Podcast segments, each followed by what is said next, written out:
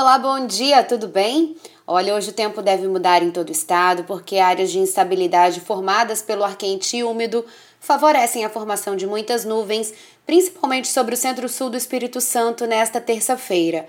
Então o sol aparece pouco e ocorrem pancadas de chuva a qualquer hora do dia, com até forte intensidade. No norte do estado, o sol brilha com força pela manhã, mas as nuvens aumentam no decorrer do dia e chove a partir da tarde e também tem risco de chuva forte, com raios e rajadas de vento.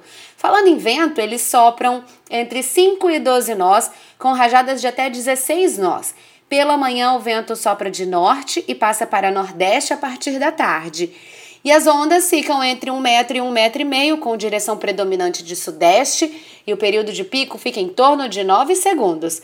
Para saber mais sobre o tempo aqui no Espírito Santo, é só acompanhar a programação da TV Vitória. Até amanhã!